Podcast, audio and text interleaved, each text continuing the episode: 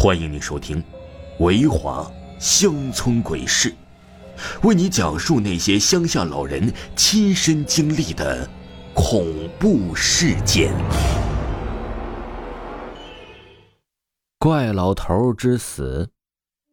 永和村住着一位怪老头，怪老头秃头，鹰钩鼻，大盘脸，一眼望过去啊，能令人毛骨悚然。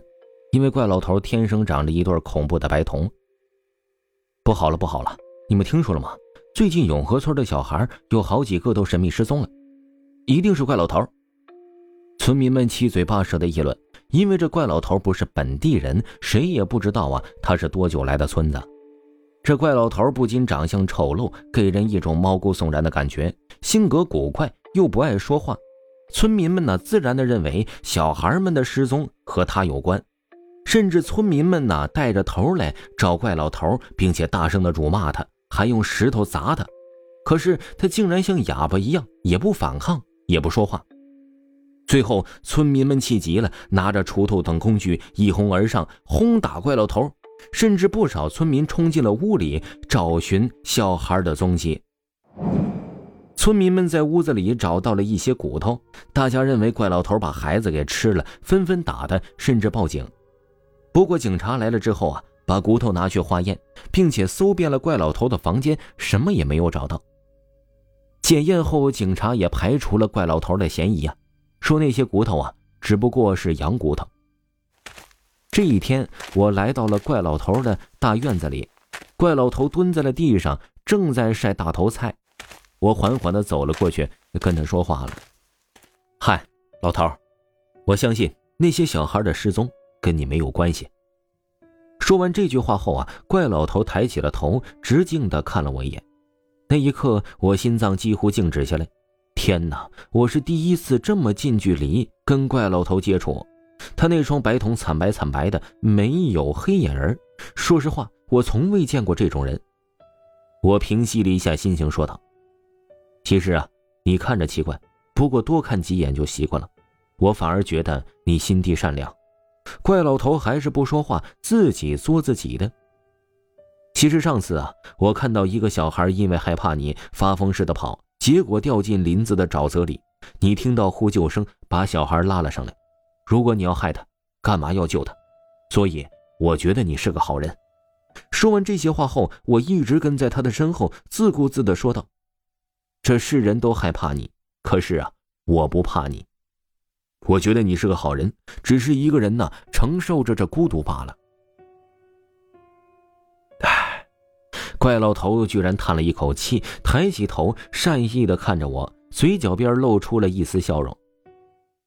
从这之后啊，我经常来找怪老头玩，还经常的帮他做一些家务，也进入过他的家里，发现这怪老头非常喜欢研究天文地理、奇门遁甲等高深莫测的东西。也由于我和他长时间的相处吧，他开始慢慢变得和我熟悉起来，也跟我说话了。老头啊，外人不了解你，我了解你，我是相信你的。不过你说那些失踪了的孩子去了哪里呢？每当我一问到这个问题，老头就闭口不答。可是村里的小孩还在失踪，没有停下来。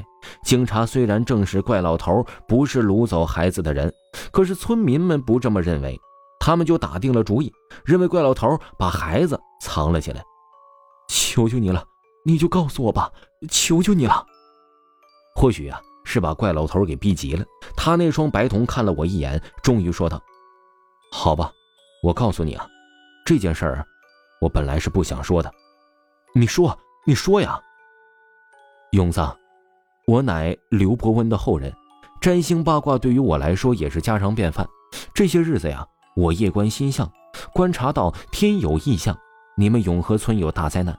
村民们不理解我，打我骂我都没关系，因为我看过你们村里人的面相，大多数啊人头都是顶上黑云密布，那都是将死之人的面相。我没有和这些将死之人计较，自然没有应他们。再说了，我这副尊容天生白瞳，出娘胎就是这样，我也怕吓坏了他们。我一听吓了一大跳啊！我知道这老头不简单，没想到他还是刘伯温的后人。老头啊，你说我们村有大灾难，到底什么灾难呢？你能告诉我吗？怪老头不肯说，只肯说了一句：“天机不可泄露。”嗨，这都什么时候了？你说呀！大灾难了，也许你说了能救我们村子很多人呢。都说了，救人一命胜造七级浮屠啊！难道你就眼睁睁的看着我们村子里的人死光光啊？你还算是什么刘伯温的后人呢？怪老头叹了一口气，或许是我的话触动了他，他点了点头之后说道：“行，泄露天机就泄露天机吧。我告诉你啊，往东走二十里有一棵铁树，在铁树下有一个坟地。”坟地里有一具千年僵尸，千年僵尸一出，你们这个村子里的人就完蛋了，到时候生灵涂炭，哀鸿遍野，死伤无数啊！怪老头跟我说，那里啊是一处养尸地，又加上铁树是不能种在这种坟地上的，如果铁树种在坟地上，是会让那家断子绝孙的。坟地里的人一定是被人报复，埋在了养尸地里。再加上铁树，那是永世不得超生啊！我这一听可就急了，哎，你这人怎么不早说呀？还是说那些小孩的失踪也是和千年僵尸有关？对，没错，小孩的鲜血是最为纯正的，聚集天地灵气，吸食僵尸血之后啊，不出三日便会出事了。靠！好你个怪老头，你竟然知道，为何不早点告诉我们呢？